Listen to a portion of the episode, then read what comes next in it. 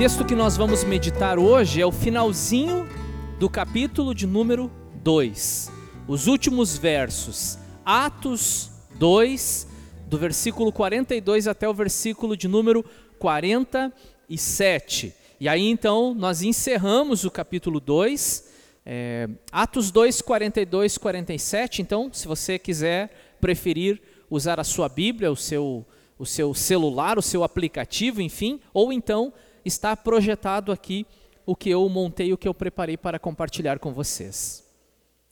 Eles se dedicavam ao ensino dos apóstolos e à comunhão, ao partir do pão e às orações.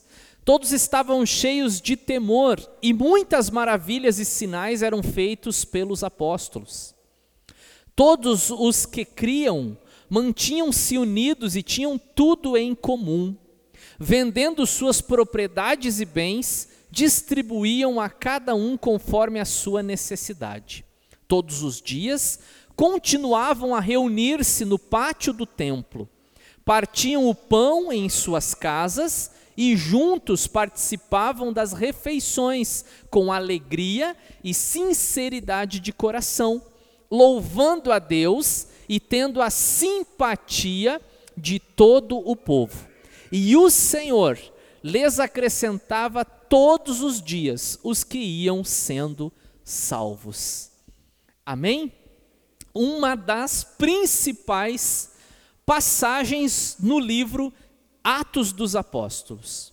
Uma passagem que nos mostra o coração, o espírito, e agora, quando eu falo espírito, eu não estou me referindo nem mesmo ao Espírito Santo, e também não estou me referindo ao espírito humano, eu estou falando no espírito no sentido de sentimento, de, de vontade. Né? Aqui você encontra o espírito da igreja primitiva que se reúne, que nasce, a igreja nascente de Jerusalém.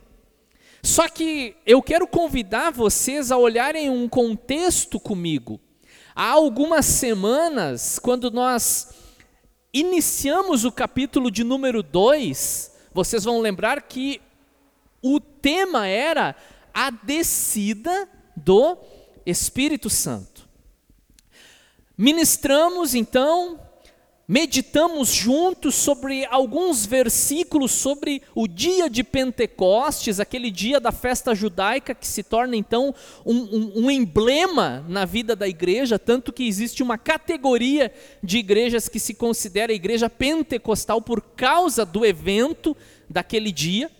Aí depois eu mostro para vocês que Pedro, um dos quase 120 irmãos e irmãs que estavam reunidos ali, cheio do Espírito Santo, proclama as verdades de Deus com autoridade, com convicção, com posição. Lembram disso tudo que nós falávamos?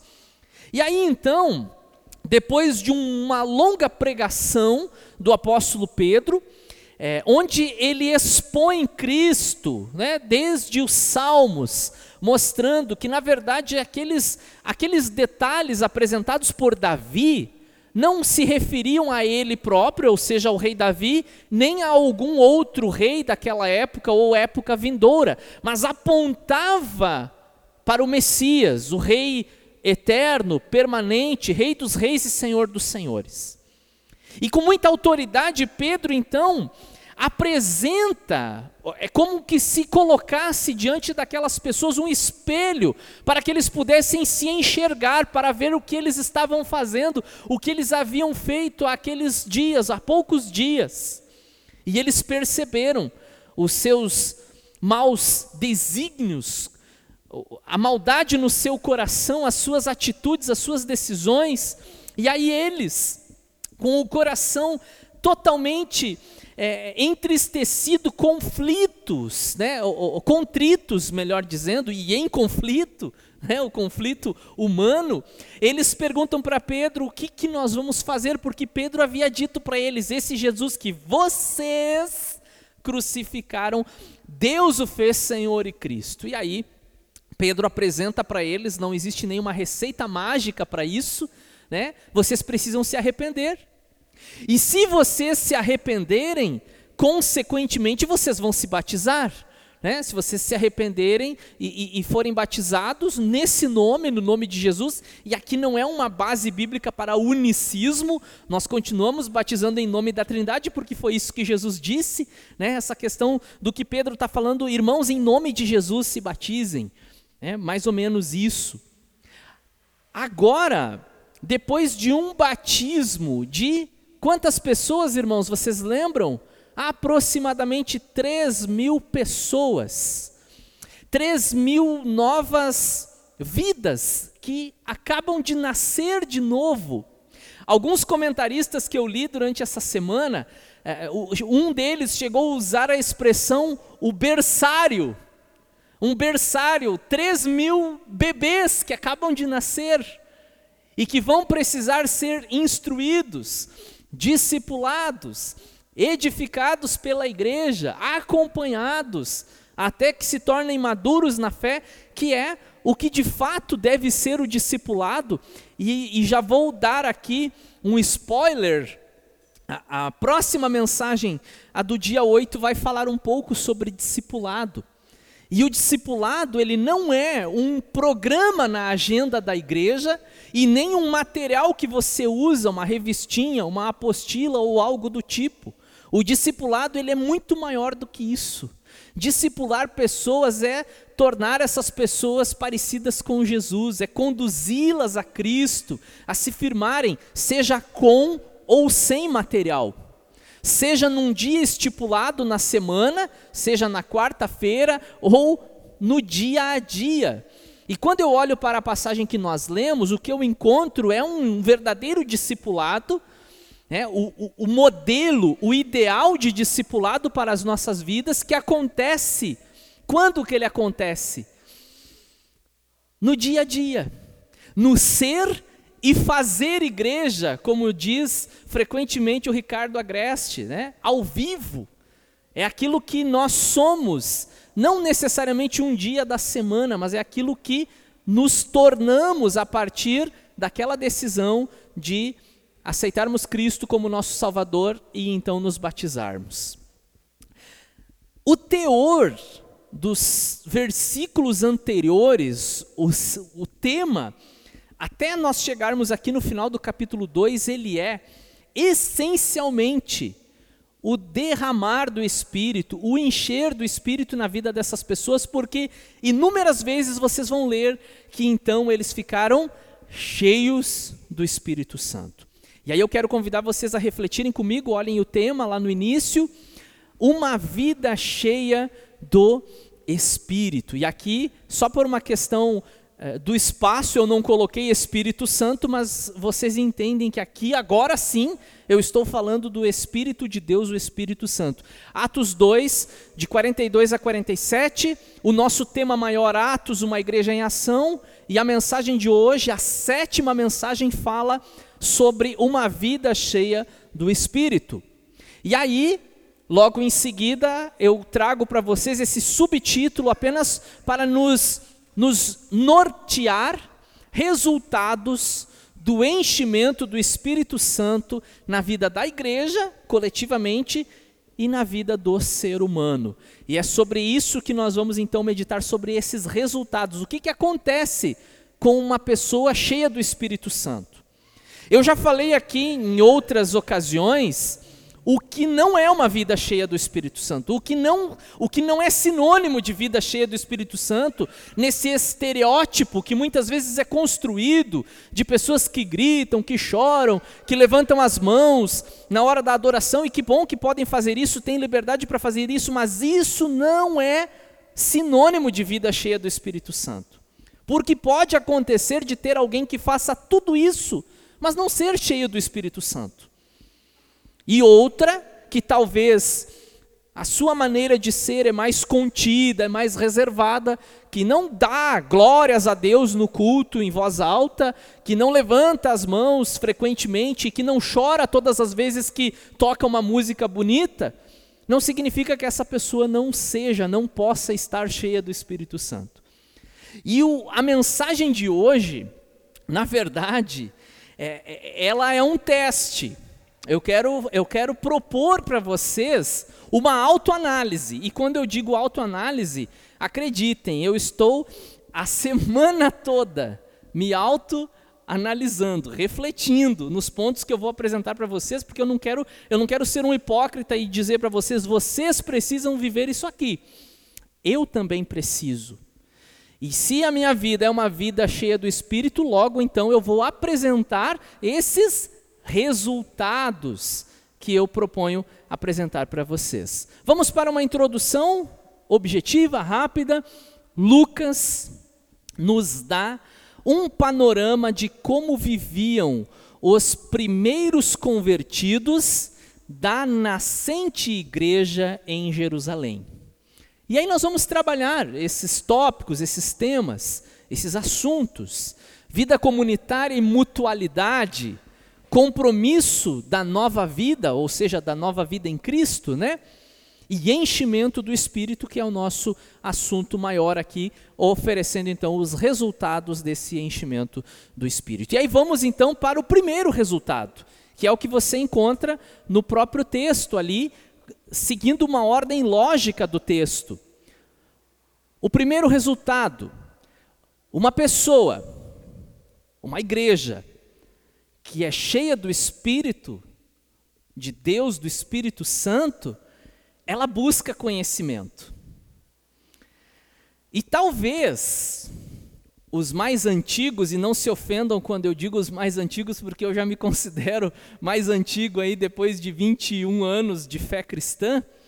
Eh, eu lembro de uma época, não generalizando, não estou falando que em todas as igrejas era assim, mas na minha época, na igreja onde me converti, frequentemente eu escutava coisas do tipo: a letra mata. Então, cuidado, irmãos. Esse negócio de estudar demais faz mal. Esse negócio de querer buscar conhecimento da Bíblia, não. Vocês têm que buscar é a experiência com o Espírito Santo. Muito estudo, e muito estudo da Bíblia, e isso produz ateísmo, ceticismo, desvia. Tem gente que inclusive vai se desviar se ler demais. Muitas vezes eu ouvi isso, acreditem, eu ouvi isso muitas vezes. Mas, graças a Deus, também fui ensinado por pessoas fiéis a Deus que era importantíssimo nós conhecermos as verdades de Deus, conhecermos a palavra termos esse desejo de, de querer ler, de querer conhecer, de saber mais. E um dos resultados de uma vida cheia do Espírito, irmãos, inevitavelmente, uma pessoa cheia do Espírito Santo, ela quer ler mais a Bíblia. Você, você já tinha parado para pensar sobre isso? Olha ali o que diz o texto. No versículo 42, eles se dedicavam ao ensino ensino dos apóstolos. Eles se dedicavam, como diz a Bíblia na edição pastoral, a ouvir os ensinamentos dos apóstolos. Eu meditei muito sobre isso. Né? Ou se dedicavam em ouvir.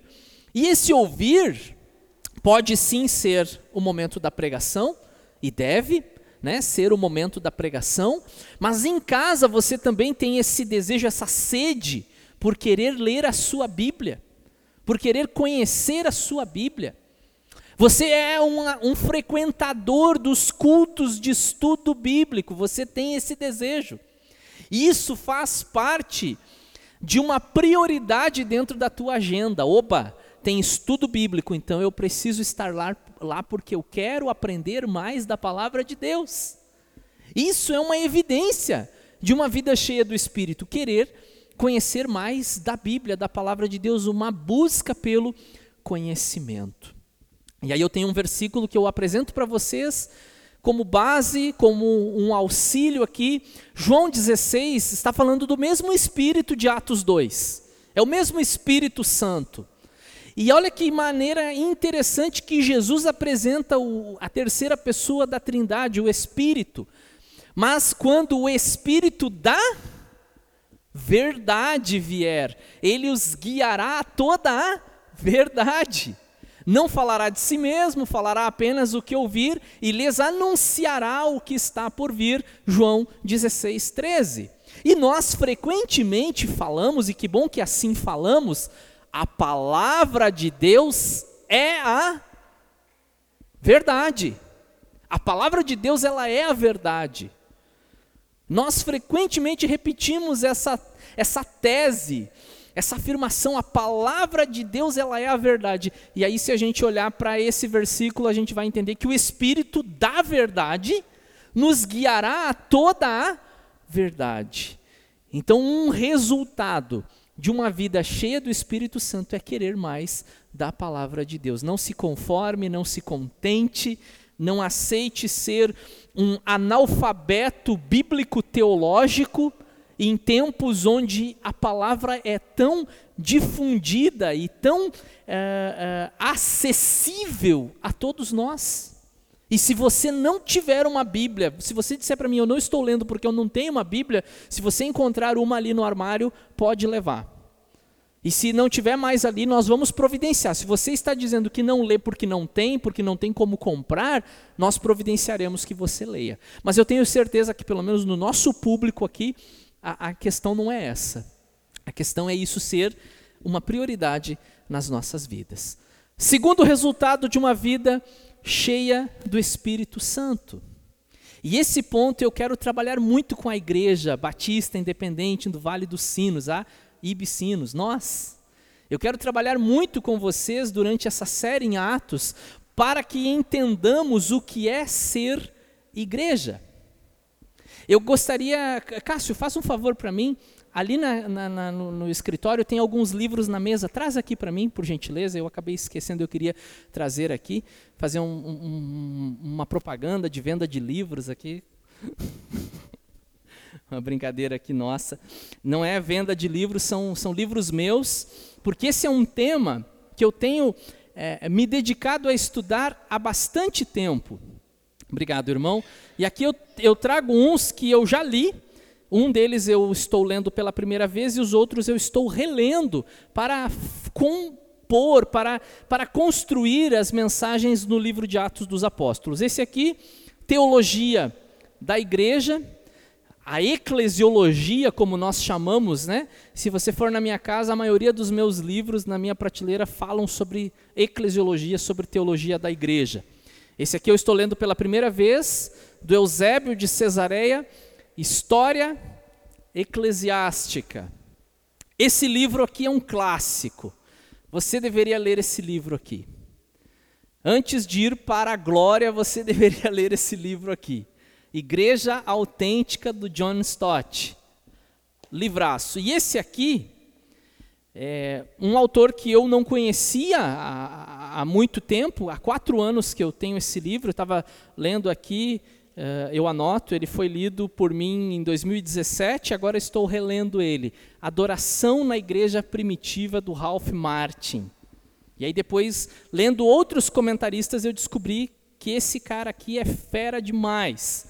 E esse livro aqui, Adoração da Igreja Primitiva, inclusive, o pessoal da música, muito importante ler esse livro aqui, e eu posso emprestar. Em todos esses livros, em toda essa literatura ah, ah, de apoio, óbvio, né? em primeiro lugar a Bíblia como palavra de Deus, em toda essa literatura de apoio, eu sempre encontro essa ideia, e é uma ideia que o próprio texto sugere, de que ser igreja é infinitamente diferente de ir à igreja. Você pode ir à igreja aqui, acolá, em qualquer lugar, e não significa que você seja.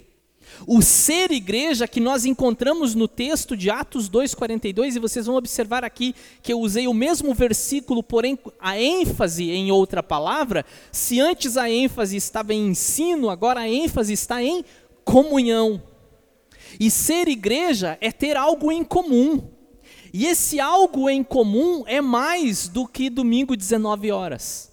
O que nós aqui temos em comum é que domingo 19 horas a gente pega o nosso carro, uh, o, o transporte público, enfim, nós vamos todos para o mesmo lugar. E ficamos aqui até as 8 e meia e depois sumimos daqui.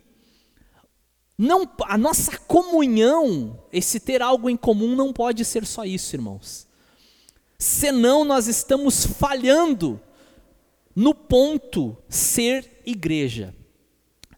Viver em comunhão, é, ter amizades, desfrutar dessa irmandade, né? Irmanados, eu detesto essa palavra, mas de vez em quando eu uso. Né? É, estarmos é, aqui com mesmo sendo diferentes, mesmo tendo opiniões políticas diferentes, torcendo para clubes de futebol diferentes, é, é, comendo comidas diferentes. É, uns gostam de uma coisa, outros gostam de outra. E de vez em quando, quando a gente faz uma santa reunião em volta de uma mesa, né? A gente tem que observar se todo mundo vai comer aquilo que a gente preparou para agradar todo mundo, mesmo nós sendo tão diferentes, por causa desse espírito derramado e que habita nas nossas vidas, irmãos, eu consigo conviver com vocês por causa disso. É, não é, não, não é porque eu sou uma pessoa simpática, porque quem me conhece de verdade sabe que eu não sou. Não é porque eu sou uma pessoa agradável, não é por causa disso, porque eu não sou. Às vezes eu vejo as pessoas falar alguma coisa a meu respeito nas redes sociais. Esse piedoso homem de Deus, né, queria estar 24 horas ao seu lado. Nem eu aguento 24 horas ao meu lado. Né? As pessoas não sabem o que elas estão falando. Né? Eu faço quase que a oração lá. Jesus perdoa eles porque não sabem o que estão falando. Mas por causa do Espírito Santo que habita em nós e o ser cheio do Espírito é aquilo que Paulo aborda, né? Suportar uns aos outros em amor. E aí eu já ouvi explicações desse texto que diziam assim: olha, eu não te amo, mas eu te suporto, né? Por causa que a Bíblia manda eu te suportar. Não tem absolutamente nada a ver com isso, é ser suporte, ó, pedestal, suporte né? Suportem-se uns aos outros por causa do amor de Deus. Eu sou suporte na vida de vocês, vocês são suportes na minha vida. Essa mutualidade, esse cuidado mútuo, né? Nós uma comunidade que cuida uns dos outros. E o texto de Atos 2, é, depois é, existe um paralelo desse texto com 1 Coríntios, que inclusive nós estamos estudando na sexta-feira aqui, né? 1 Coríntios, há quem diga e, e, a história, a história também apoia essa ideia de que existiam festas chamadas festa do amor, que era cultivada pela igreja do primeiro século que eram refeições comunitárias que as pessoas traziam, né, o, o, o seu bolo, cadê a Tiele, né, a cuca lá de Ivoti, enfim, né, cada um trazia alguma coisa, sentavam-se à mesa e tinham aquele momento de comunhão. O, o, o, partir do pão e a comunhão eram duas coisas diferentes. O partir do pão é a expressão que você encontra nos evangelhos do que Jesus celebrava na mesa, que era o momento da ceia. Pode ser que a ceia fosse um momento dessa festa uh, do amor, ou pode ser que fosse separado. Mas se você olhar na história da igreja, essa festa do amor ela deu problema. Vocês lembram o que acontece em Corinto? Lá em Corinto, algumas pessoas comiam mais do que as outras, uns pegavam e enchiam a cara, ficavam bêbados na festa do amor. Imagina, os irmãos traziam vinho, enchiam a cara e o embriagar-se é proibido nas escrituras, né? E aí virou bagunça. Depois Paulo tenta corrigir essas questões, mas teve um dos concílios da igreja eu não lembro qual dos concílios da igreja, onde foi proibida a festa do amor nas igrejas, porque algo que era para ser bom, por causa do coração humano, acaba se tornando ruim. É. E eu lembro que em 2019, nós fazíamos aqui um café da tarde que nós chamávamos de comunhão. Quem lembra? Quem lembra? Quem estava na época? Poucas pessoas daqui participaram. Depois nós dividimos a igreja para fazer dois cultos e aí ficou difícil de reunir todo mundo. Depois veio pandemia e aí ficou mais difícil ainda. Mas irmãos, com fé em Deus, nós vamos voltar a fazer essas nossas reuniões sem vinho e sem caixa de cerveja. tá bom? É café, é suco, é chazinho, refrigerante, tá bom? Aquele momento de nós partilharmos. E é, é, eu quero chamar a atenção de vocês para isso aqui. Você precisa, eu preciso, nós precisamos desenvolver relacionamentos com a igreja. Senão nós apenas frequentamos o culto. Você vem, chega aqui, sete horas certinho, pá, você é pontual, glória a Deus por isso, pá, começou o culto, amém, e aí na hora da oração final você já vai indo perto da porta, vai ficando cada vez mais perto da porta. O pastor diz amém, bupt, já entra no carro e some. Né? Não é bom, não é saudável, não é comunidade, não é a comunhão que a Bíblia fala.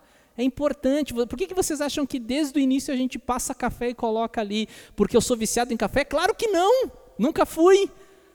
É só para que vocês possam ir ali, tomar um cafezinho, conversar uns com os outros e desfrutar desse momento que foi interrompido por esse período, mas que nós cremos que está no final de tudo isso e nós vamos poder desfrutar depois né, de, de jantares, de almoços e, e, e que bom se vocês puderem convidar pessoas que talvez vocês nunca convidaram para ir na sua casa ou visitar alguém que você nunca visitou, para nós entendermos esse sentido do que é ser igreja. Coloca o versículo ali, aquele conhecidíssimo versículo, Salmo 133, é um salmo pequeno, três versículos. Como é bom e agradável quando os irmãos convivem em união. É como óleo precioso derramado sobre a cabeça, que desce pela barba, a barba de Arão, até a gola das suas vestes. É como o orvalho do Hermon, quando desce sobre os montes de Sião. Ali o Senhor concede a bênção da vida para sempre. Talvez você conhece um pouquinho diferente porque eu uso a NVI aqui, né? Ó quão bom e quão suave é que vivam em união os irmãos em união. Aqui eu quero chamar a atenção para vocês que o salmista ele, ele apresenta é, é, duas, dois símbolos no salmo, tá? Primeiro ele fala que essa união é, ela é tão, ela é tão boa quanto o óleo que desce na cabeça e escorre pela barba e pela gola da roupa de Arão. O que, que esse cara está falando? E aí a gente precisa pesquisar um pouquinho. Quem foi Arão? sumo sacerdote. Qual era o óleo que era derramado sobre Arão? O óleo precioso da unção, não era qualquer azeite, não. Não era qualquer soia. Não, era o óleo precioso da unção que era usado única e exclusivamente para a consagração do sumo sacerdote. Ou seja, traduzindo tudo isso, o que, que quer dizer? Algo sagrado. E aí a Bíblia está dizendo para nós que a unidade é algo sagrado. Você já tinha parado para pensar nisso? A união, essa união no Espírito é algo sagrado na vida da igreja. E o, e o bispo Walter McAllister, ele disse que só existe comunhão de verdade se essa comunhão for na verdade. Na verdade de Deus, nas Escrituras, na palavra, e é isso que nos une. É isso que temos em comum. E logo em seguida, o salmista diz que também, além de ser sagrado, como o óleo do sumo sacerdote, é também como o orvalho do Monte Hermon. E se você estudar um pouquinho da geografia do mundo bíblico, especificamente da Palestina, você vai entender que ali está tratando de uma região árida, desértica, onde muitos longos períodos do ano não tem chuva.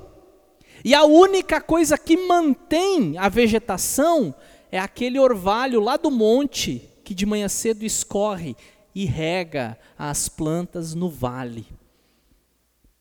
Essa unidade, é, é, ela rega, ela rega as nossas vidas.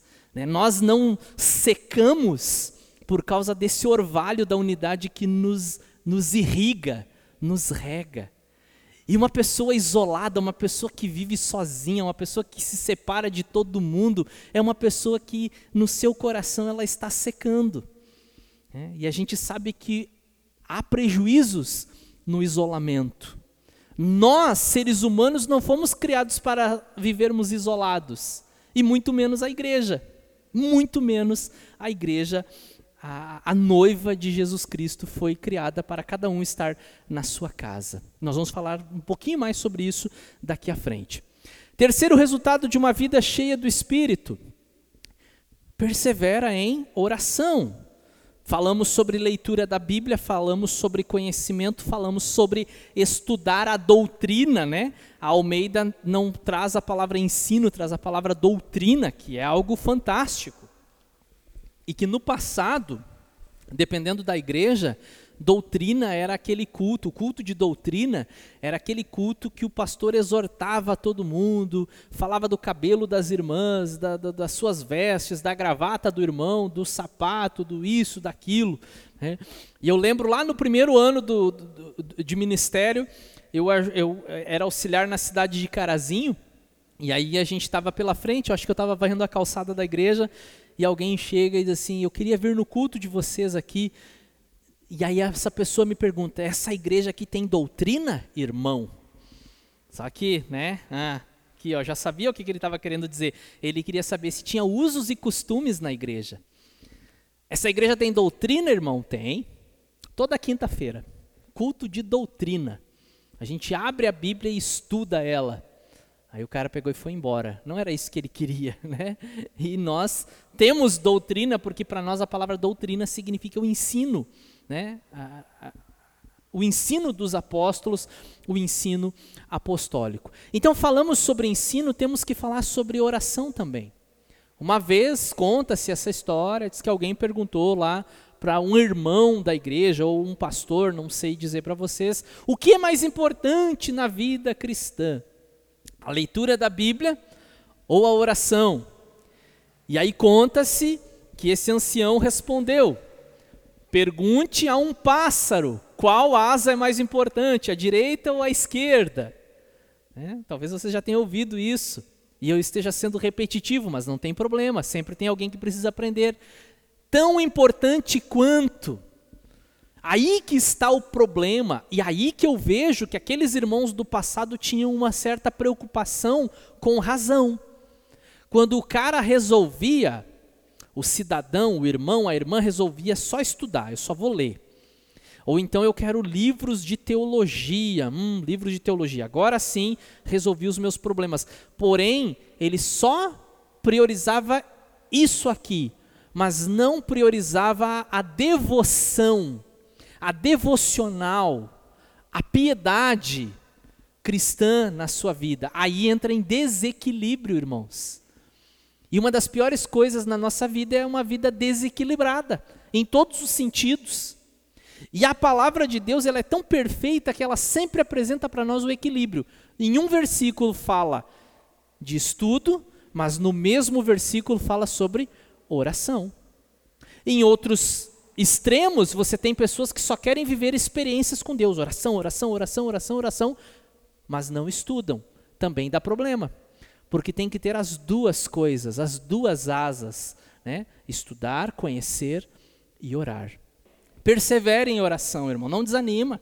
A vida do crente é uma vida constante de querer estar em comunhão e intimidade, de desfrutar dessa intimidade com Deus o Pai. E aí eu tenho aquele famosíssimo texto em Romanos 12, 12. Alegrem-se na esperança.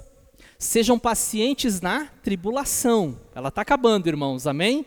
Estamos no final. Paciência. E perseverem na oração. E eu vou dizer para vocês, todas as vezes que aparece essa palavra persevere, que inclusive em Atos 2, a, a, gente leu na NVI, mas na Almeida diz assim: eles perseveravam. Na NVI diz eles se dedicavam. Mas olha que interessante essa linha de raciocínio. Na Almeida diz eles perseveravam.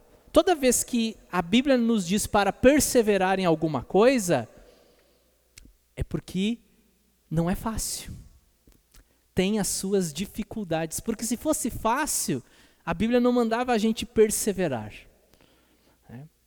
Vocês não vão ouvir o pastor dizer para vocês perseverem no seriado, vão até o último episódio.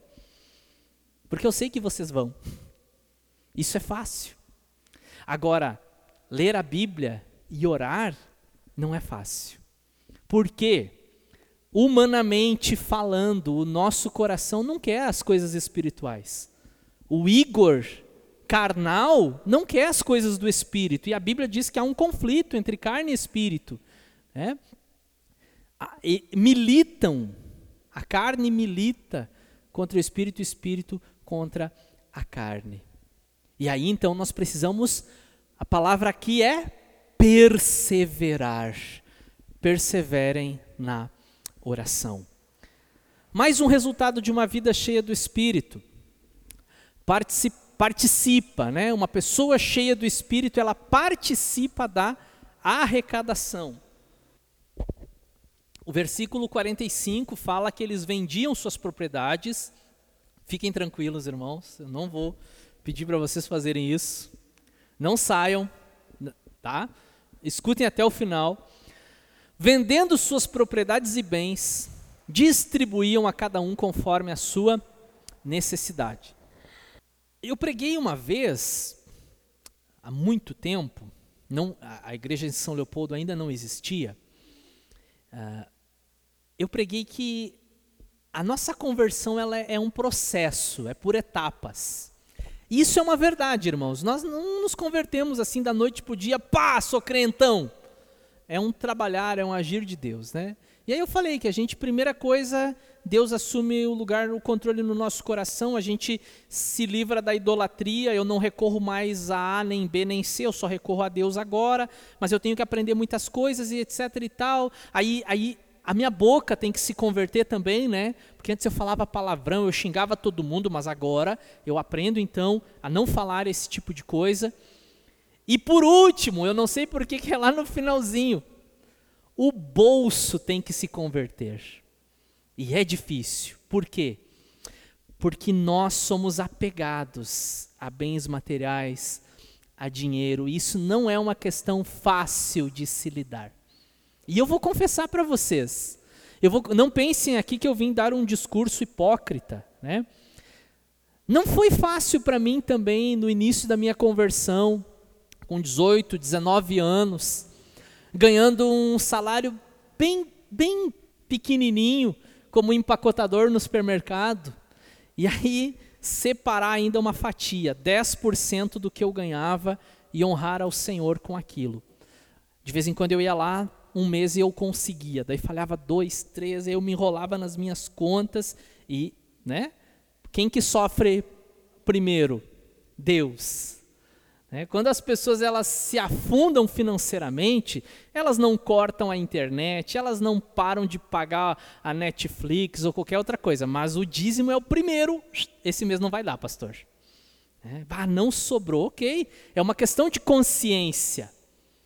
Até, irmãos, que um ano, dois anos depois, mais ou menos, talvez um pouquinho mais, e eu não vou dizer para vocês que depois disso eu me tornei o dizimista mais fiel da face da terra, tive os meus deslizes, sim, mas a partir do momento que eu entendi, eu entendi né, a importância da contribuição, e nós vamos falar sobre contribuição agora com maior frequência, porque o livro de Atos faz essa proposta.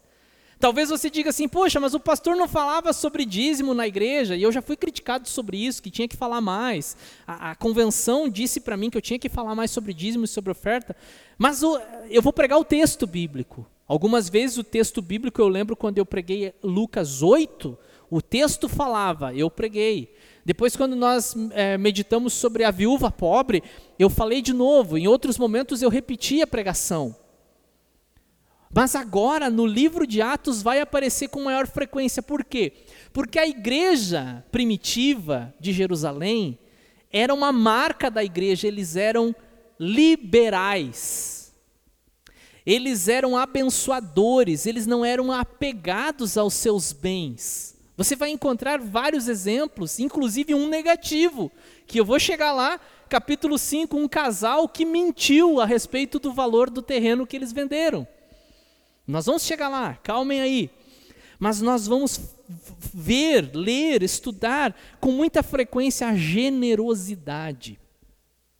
E eu sempre sigo um, um, um, exemplo do pastor Jeremias Pereira que ele diz assim: se você estiver num culto e vier ao seu coração, ou à mente, enfim, né?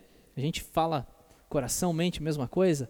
Se vier ao seu coração o desejo de contribuir, de ser dizimista, de dar uma oferta especial, de abençoar um campo missionário, não pergunte se isso vem de Deus, porque do diabo é que não vem. Que o diabo não quer que você faça isso. Por quê? Porque quando nós somos comprometidos, na, participamos na arrecadação, a igreja avança, a igreja envia missionários, a igreja ela consegue manter missionários no campo, outras igrejas são plantadas e a obra de Deus prospera. Quem é que não quer que isso aconteça? É o diabo. Então nós entendemos essa questão, e eu não discuto isso, irmãos. Ah, pastor, mas o dízimo é da lei ou é da graça? É Antigo ou é Novo Testamento? Cara, se você quer ficar aqui e não quer dar, ninguém vai colocar a mão no seu bolso. Essa é a primeira questão. Mas não venha querer discutir comigo. E eu, eu já vi jovens, não da nossa igreja, graças a Deus por isso, criticando os seus pastores nas redes sociais porque o seu pastor fala sobre dízimo. Você vai congregar onde? O aluguel da igreja que você entra é pago com dízimos. O pastor que te ensina, que te abençoa com a pregação, é pago com dízimos. Né? A cadeira que você senta, o som que você escuta, você vai congregar onde? Então, não quer dar? Ok, não discuta. Nós não vamos discutir. Se algum irmão apresentar uma discórdia sobre dízimo, eu vou reunir a diretoria e nós vamos convidar ele, ó, que nem aquele rapaz lá do. Né? ó, a porta, né? Porque nós que estamos aqui, nós precisamos entender isso. E uma vida cheia do Espírito Santo não vai criar confusão por causa de contribuição. Isso não vai ser um peso na vida da pessoa, vai ser um prazer. Que bom que eu tenho um emprego, glória a Deus, eu posso. Eu já estive na minha vida em momentos que eu não tinha para dar o dízimo porque eu não tinha renda. Eu estava desempregado. Mas eu glorifico a Deus porque eu posso fazer isso. É uma alegria, é um prazer. E esse é, esse é um dos resultados de uma vida cheia do Espírito Santo. Dinheiro não é o problema, né? é a solução, né? A gente sempre diz isso. Temos um versículo só para dar ênfase nessa questão: honre o Senhor com todos os seus recursos e com os primeiros frutos de todas as suas plantações. Aí você diz assim, mas eu não planto nada, pastor. Então, é, então esse versículo está falando sobre contra-cheque. Tá? Vamos, vamos contextualizar. E por último, irmãos, por último, nós temos então, como resultado de uma vida cheia do Espírito Santo, a pessoa cheia do Espírito Santo, ela valoriza a adoração comunitária. Eu corrigi na última hora, aos 45 do segundo tempo eu fui lá e corrigi esse slide porque eu tinha colocado ali, valoriza a adoração. Claro, na minha mente, a adoração que a gente faz aqui, né? Só que você pode fazer adoração em casa, não pode? Você pode colocar um louvor lá e adorar, você que toca, você que canta, pega lá um instrumento, canta, toca, adora o Senhor, que coisa boa, faça isso. Só que o fazer isso, né, como disse Jesus, façam essas coisas sem omitir aquelas. Você pode ser como diz aquela música do Nani Azevedo, um adorador por excelência no seu quarto, mas não te dá o direito de ficar em casa no domingo e não cultuar com os irmãos. Você não é melhor que ninguém. Você precisa estar ali, reunido. Nós somos igreja quando estamos reunidos. Eu quero estar no lugar onde os discípulos de Jesus estão no domingo à noite. Eu não quero outro lugar para minha vida. Eu já vivi um tempo da minha vida que eu não conhecia a palavra, não conhecia o Senhor, que eu frequentava outros lugares no domingo à noite que não eram os lugares dos discípulos de Jesus. Mas a partir do momento que encontrei-me com essa palavra, meu coração foi rasgado por ela, não tem outro lugar para mim, irmãos. E é tão estranho ficar em casa num domingo, ficar em casa no domingo. Claro, tivemos a igreja fechada muitas vezes, Talvez você tenha, dependendo do seu horário de trabalho, né? Eu, e inclusive hoje temos irmãos que não estão aqui porque estão trabalhando. Mas, fora isso, o prazer de estar aqui é insubstituível, incomparável para quem ama Jesus. Isso aqui faz parte da minha agenda. Né? Se os meus parentes vierem me visitar, gente, ó, eu estou indo para a igreja, vocês querem ir comigo? Se não, está aqui, televisão, podem assistir, tem comida na geladeira, daqui um pouco mais eu volto. Não estou dizendo que você é obrigado a fazer isso, mas no meu caso, né, até porque eu sou pastor. Né? O pastor não vem hoje, irmãos, não, ele está com visita, ia ficar meio estranho, né? Ficar, no mínimo, estranho, mas isso faz parte da nossa agenda. E as pessoas que convivem conosco, elas vão entendendo, aprendendo isso. Não, eu não vou na Lu domingo à noite. A Lu é crente, ela vai para o culto. É, eu tenho toda semana para ir na casa dela. Domingo à noite eu sei que não dá, porque ela vai para o culto. É, ela faz isso há 40, 50, 52 anos ela faz isso. Acho que já deu para notarem, né? Que ela vai para o culto no domingo à noite. Entenderam, irmãos? Uma vida cheia do Espírito valoriza a adoração comunitária. Todos os dias continuavam a reunir-se no pátio do templo, partiam o pão em suas casas e juntos participavam das refeições com alegria e sinceridade de coração. Aleluia. E aí eu quero então. Tem um versículo ainda, só para apoiar. Hebreus 10, não podia ser outro, o principal deles, um problema que já era enfrentado no primeiro século, não pense que foi depois da pandemia que os irmãos resolveram ficar em casa, já acontecia isso lá no primeiro século, e o autor, a epístola aos Hebreus, escreve: Não deixemos de reunir-nos como igreja, segundo o costume de alguns, ó, já tinha gente fazendo isso. Mas encorajemo-nos, e o que, que eu estou fazendo nessa noite? Encorajando vocês a não deixarem de fazer isso Encorajemos-nos uns aos outros ainda mais quando vocês veem que se aproxima o dia. Né? Quantos cultos a gente ainda tem? Não sabemos. Né? Pode ser o último culto da nossa vida. Né? E eu quero que seja especial. Eu quero poder ter a certeza que eu preguei a palavra de Deus para vocês e que nós adoramos ao Senhor de todo o nosso coração nesse lugar. E aí eu coloco então, como conclusão, uma um versículo. Eu, eu pensei em uma frase, eu queria trazer, quem sabe, a frase de um dos meus livros, mas esse versículo ele fala sobre ser cheio do Espírito Santo, que é o que nós estamos nos propondo a, a, a provocar como reflexão na vida da igreja. Entretanto, vocês não estão sob domínio da carne, mas do Espírito se de fato o Espírito de Deus habita em vocês. Ah, Paulo deu uma alfinetada aqui, né? se é que vocês têm o Espírito.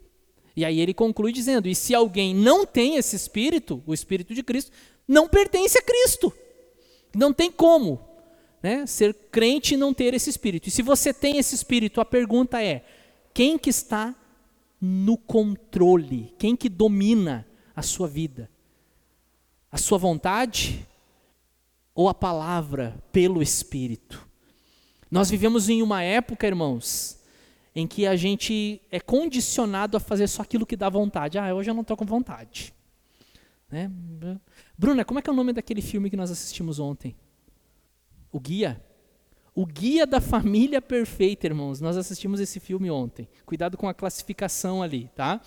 Filmes para adultos mas fala justamente dessas questões, como que estamos educando os nossos filhos. E aí fala de um funcionário da empresa que era filho do chefe, que chegava a hora que queria e qualquer coisinha ele ia embora antes do horário, eu não estou com vontade hoje, não tenho clima. Eu vou, estou saindo porque não tem clima para mim. Né? E a gente está tá cultivando essa cultura do, ah, hoje eu não estou com vontade. Mas quando que a Bíblia disse que era para você orar, ler a Bíblia e no culto só quando você sentisse vontade? Isso é compromisso, é dever. Né? Temos os nossos uh, benefícios, mas temos os nossos deveres também.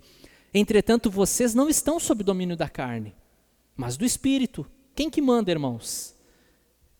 Quem que controla a vida de vocês, a minha vida, são as nossas vontades ou falta de vontade? O que, que está nos controlando? Vamos encerrar pensando sobre isso.